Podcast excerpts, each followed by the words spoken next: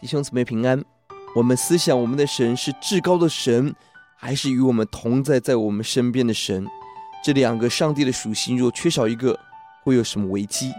今天我们一起思想诗篇一百一十三篇，至高的神降卑。我们通常把一百一十三到一百一十八称为埃及赞美诗。传统上是逾越节会唱这些诗歌。耶稣在马可福音十四章提到了受苦之前所唱的诗歌，很可能就是这个部分。这几首当中，只有一百一十四篇提到了埃及，但这些诗歌主要都提到了神的救恩。到了新约，有一个更美的出埃及，是在基督耶稣里的。本篇三次出现哈利路亚，强调赞美。赞美的原因是什么呢？一到四节强调神的至高。第四节超乎万民，所有的政权、人民都在神的大手中。第四节高过诸天，高过物质的天空，一切宇宙在神的大手下。这样的神是至高的神，配得我们竭力的赞美。我们如何赞美？第二节超越时空，从现在到永远。第三节超越空间，从日出之地到日落之处，所有地方应当赞美神。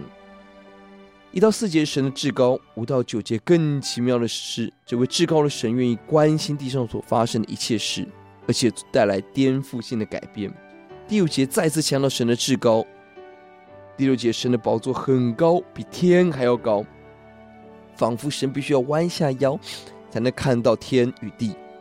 弟兄姊妹，人所有的科学、物理、宇宙学，所有的哲学，所有人以为最深奥的知识，在神眼中。比不上上帝的小拇指一样的高，我们要赞美神。而神的观看带来七到九节颠覆性的改变。第一是经济上面，神把贫寒人、穷乏人提拔起来。注意第七节的抬举跟第四节的超乎，在希伯来文同样的字，神超越的能力，就是那个超越万有的能力，临到我们的时候就提拔我们，改变我们的经济。第二、第八节，改变我们社会的地位。在粪堆中，却与王子、尊贵人同坐席、同吃饭，何等的尊荣！第三，我们的家庭本来是无法生育的母亲，有很大的羞辱，却成为生产许多孩子的快乐母亲。这个应许我们可以支取。这应许应验在哈拿的身上，诞生了撒母耳；应验在玛利亚身上，诞生了耶稣。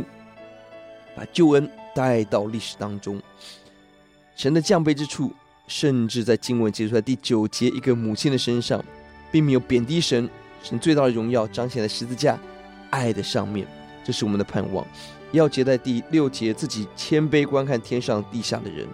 四到五节，神的至高，而对我们最大的影响，神顾念我们的经济、我们的家庭、我们的生活。愿我们效法耶稣，自己谦卑在十架上，以至于被神升高。我们祷告，就让我们走你的路，经历你的颠覆。奉主的名，阿门。